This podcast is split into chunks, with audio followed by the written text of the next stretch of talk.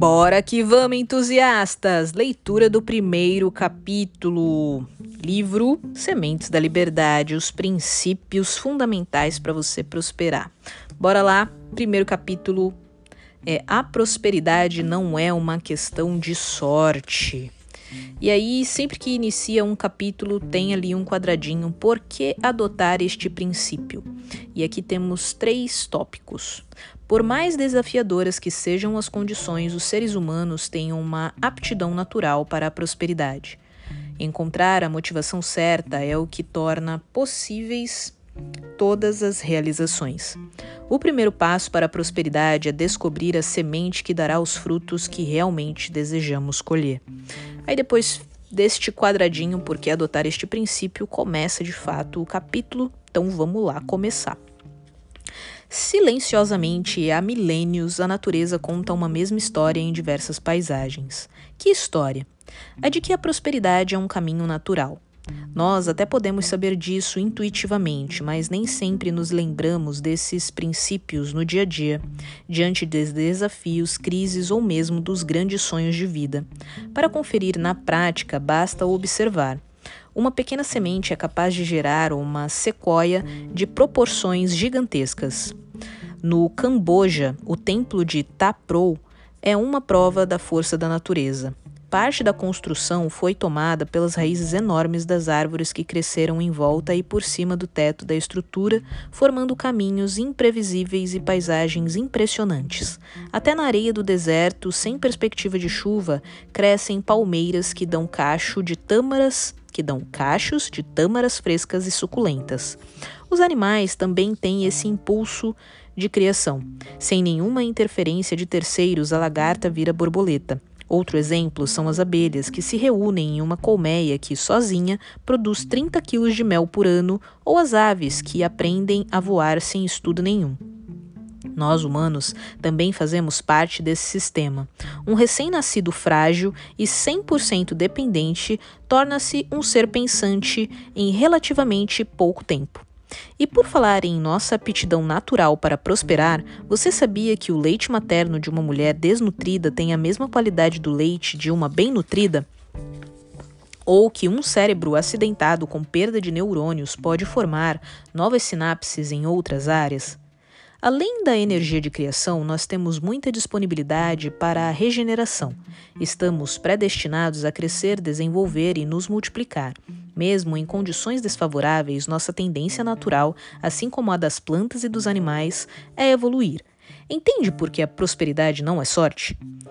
Ela está acima de todas as coisas, pois é um princípio, um princípio muito sólido e não à toa o primeiro da lista.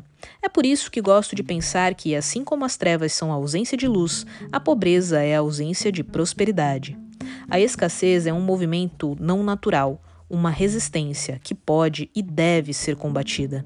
Então, o que impede uma pessoa de ganhar dinheiro e ir além, enriquecer? consigo listar algumas coisas que foram se estabelecendo com uma força tremenda ao longo da história da civilização. Nós nos esforçamos para que a prosperidade não se realize quando inventamos desculpas ou terceirizamos problemas. Quando seguimos na roda dos ratos, ou seja, vendendo mão de obra, esperando que algo aconteça, em vez de agregar valor ao nosso trabalho e diligentemente seguir pelo rumo que nos leva ao enriquecimento. Sim, pois para nós, humanos, não basta existir. Ao contrário de uma árvore, não precisamos apenas de semente, terra e água para crescer em comprimento e diâmetro e ainda florescer e frutificar. Além de não termos raízes que nos prendam ao solo, somos seres sociais, curiosos e muito inteligentes. A nossa capacidade de realização é enorme e quando trabalhamos na direção certa, seguindo os bons princípios, realizamos coisas épicas, como Palmira. Palmira é uma cidade construída há dois mil anos no meio do deserto da Síria. Lá ainda estão de pé ruínas de um sítio arqueológico impressionante, que desde 1980 faz parte da lista de Patrimônio Mundial da Unesco. Fica a mais de 200 quilômetros a nordeste de Damasco, a capital do país. e pode servir como lição de prosperidade para qualquer um de nós. Além de imponente, Palmira era um centro cultural importante nos séculos I e III depois de Cristo. Procure no mapa, porque o impacto da imagem vai ajudar a entender a minha pergunta. Como uma cidade erguida no meio de um enorme deserto pode ser uma das mais ricas do mundo antigo em uma época em que se viajava ao lombo do camelo? A explicação é a sua localização estratégica, pois ela foi criada em volta de um oásis com o mar Mediterrâneo e, portanto, o Ocidente.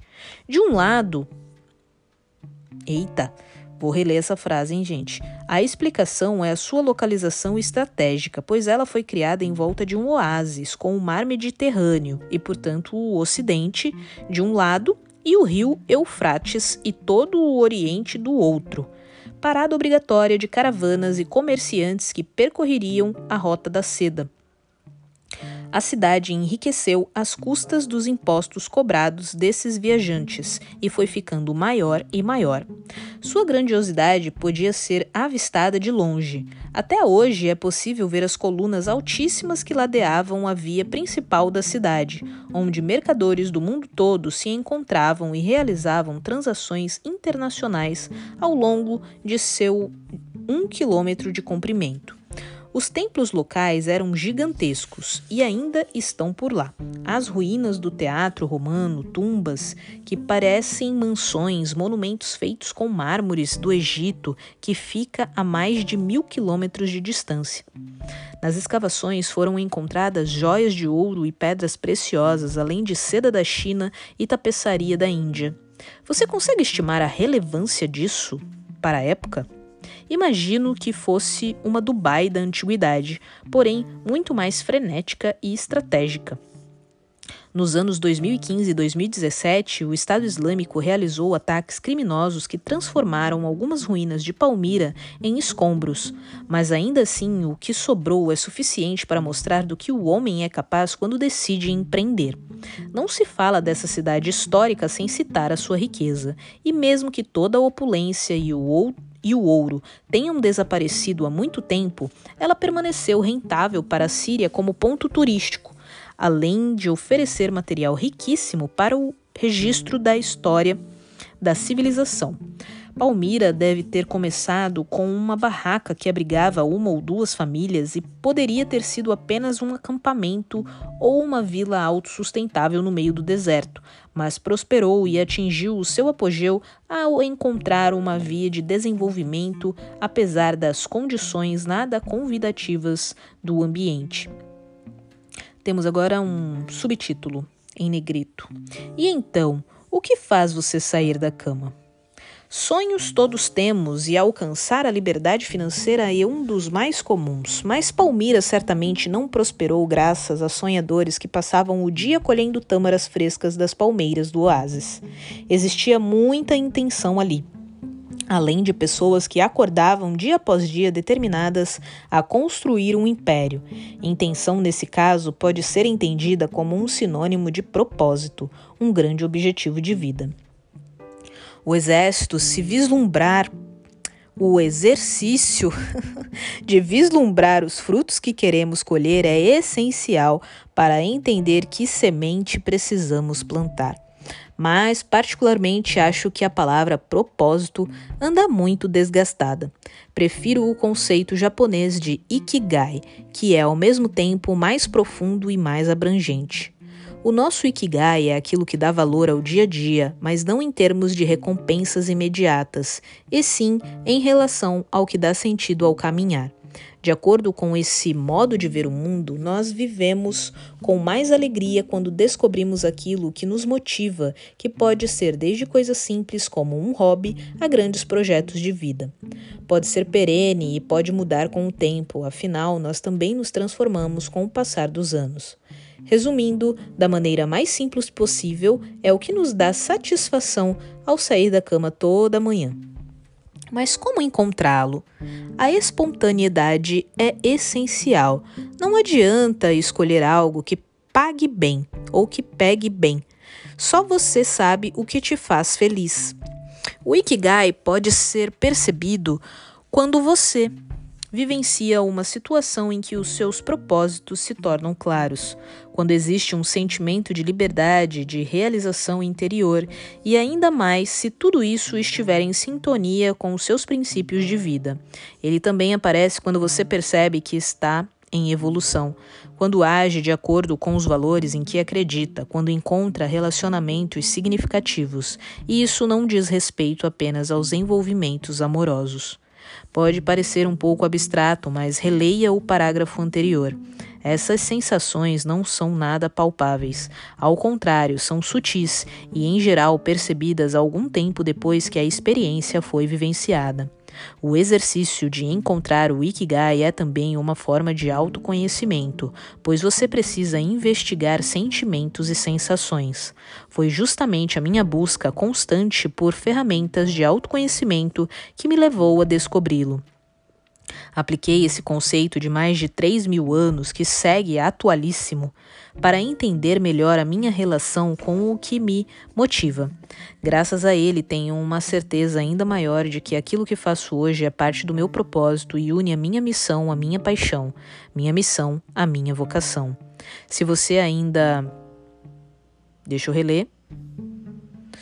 Graças a ele, tenho uma certeza ainda maior de que aquilo que faço hoje é parte do meu propósito e une a minha profissão à minha paixão e minha missão à minha vocação. Se você ainda não descobriu o seu Ikigai, vale tentar uma das técnicas sugeridas por estudiosos do tema, como relembrar as brincadeiras da infância de que mais gostava, a profissão que sonhava em exercer também.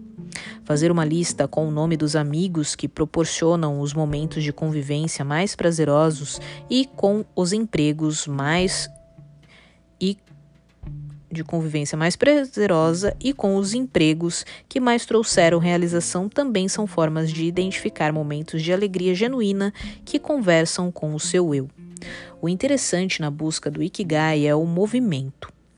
Pensar e repensar, analisar se é preciso abandonar um caminho e encontrar outro, sem estagnação ou restrições. Apesar de parecer difuso, trata-se de um conceito muito poderoso. Ao descobrir o seu Ikigai, você chega mais perto da prosperidade. Escrevendo assim, parece que a vida de todo mundo fica resolvida com uma palavra japonesa. Sim, eu acredito que prosperidade seja natural, mas não diz que seria fácil. As, as árvores, por exemplo, precisam de ajuda dos pássaros para fazer com que suas sementes cheguem mais longe.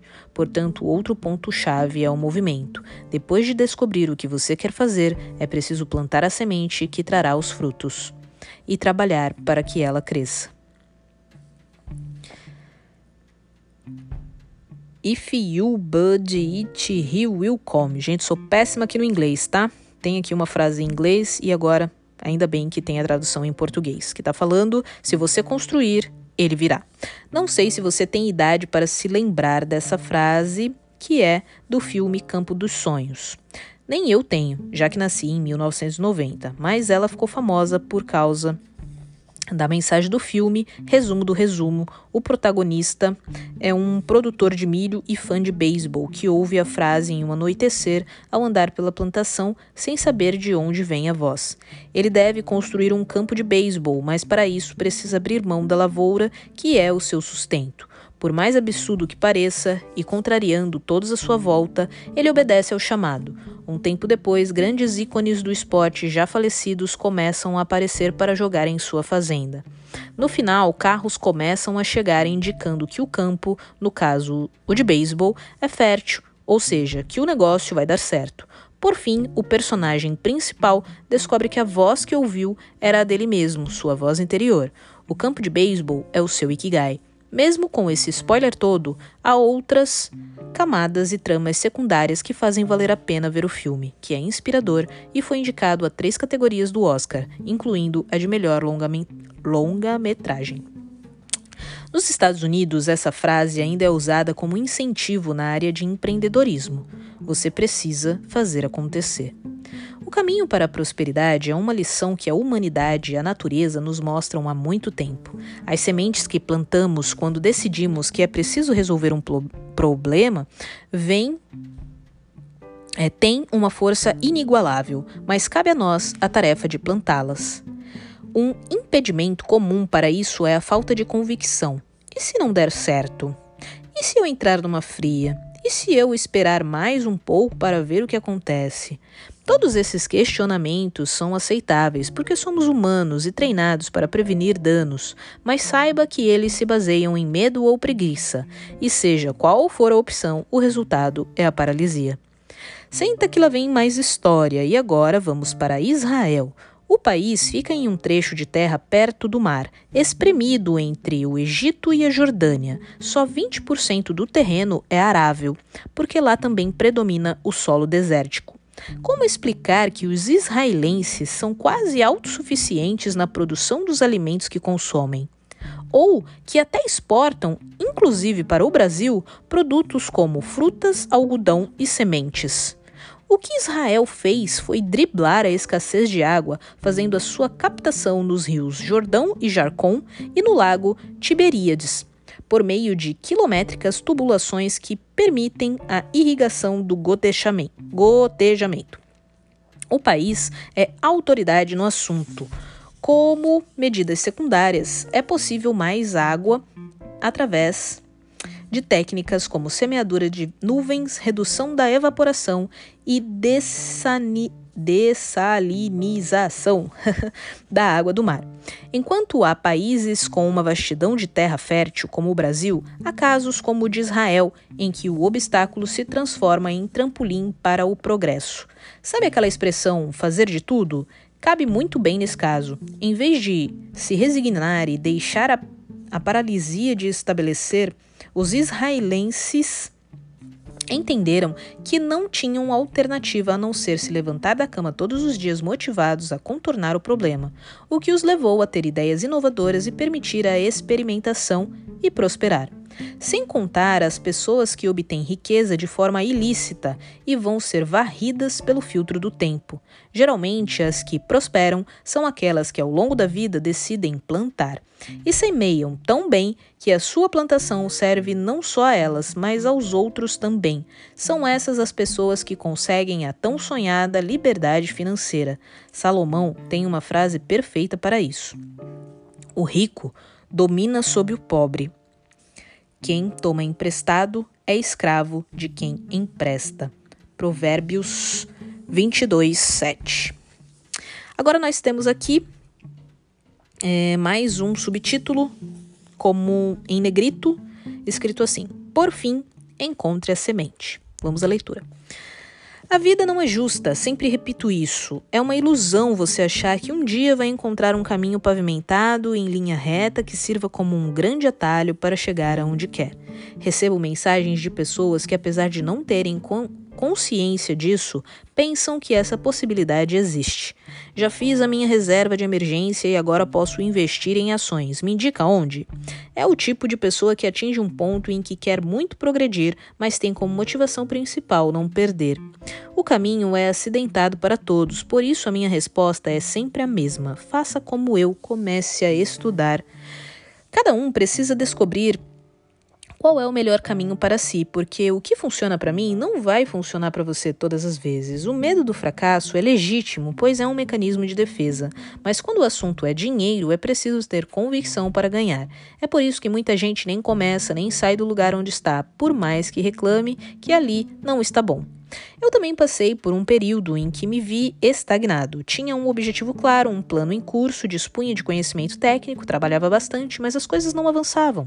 Apesar de não ter notado no momento, por estar totalmente imerso no meu próprio cotidiano, sem o distanciamento necessário para exercitar a capacidade de análise, pensava que aquilo era resultado de ações externas. Era ele, ela, aquilo ou aquele o culpado por eu não estar progredindo. Até ali, em um livro, até, até que li em um livro algo que me fez virar a chave. Consegui enxergar o que hoje, com a experiência, já se tornou óbvio. O responsável era eu mesmo que precisava semear novamente. Esse período, em 2013, ficou marcado para mim porque foi quando entendi que é primeiro no campo psicológico e não dos cálculos técnicos o do esforço do trabalho diário, que deve ser plantada a semente que nos proporciona um salto de qualidade. Essa mudança de mindset foi suficiente para que eu tomasse novas decisões e atitudes em relação à minha vida profissional com foco total e assim desse um passo além e depois outro passo adiante. A lição foi aprendida. Se eu perceber que as coisas estacionaram, já sei que a saída é encontrar a semente e semear. Finalizando aqui o capítulo, nós temos mais um quadradão acho que com os principais insights que ele traz assim. Para colher bons frutos desta semente, e aí alguns tópicos que eu vou ler para vocês agora. Para colher bons frutos dessa semente, a natureza ensina que tudo está sempre em crescimento e em movimento e que a estagnação é um estado antinatural que leva à escassez. Por isso, nunca esqueço, nunca esqueça que é preciso semear. Condições adversas podem ser como um motor que vai impulsionar grandes feitos no fruto. Diante de um desafio, nunca se entregue à resignação ou à paralisia. A energia necessária para levantar da cama todos os dias vem da sua satisfação com aquilo que produz. Sendo assim, descubra quais são os frutos que de verdade você deseja colher. No trabalho ou na vida pessoal, quando você age de acordo com o seu Ikigai, está no caminho da prosperidade, seja na forma de riqueza material ou de relacionamentos significativos. Encontrar a semente que quer plantar é só o primeiro passo. Você precisa ter também a disposição para levá-la ao solo e trabalhar para que um dia ela possa germinar e frutificar. Fim do capítulo 1, meus amores. Vamos para o capítulo 2. Foco na semente e não só no fruto. Eu disse para vocês lá na introdução que eu ia ler de um jeito bem espontâneo, nada robótico. Quando eu errasse, eu ia voltar a frase, e isso já aconteceu ainda mais no capítulo 1 do que na introdução. Vamos seguir nesse formato. Tudo bem? Beijo e nos vemos no próximo episódio.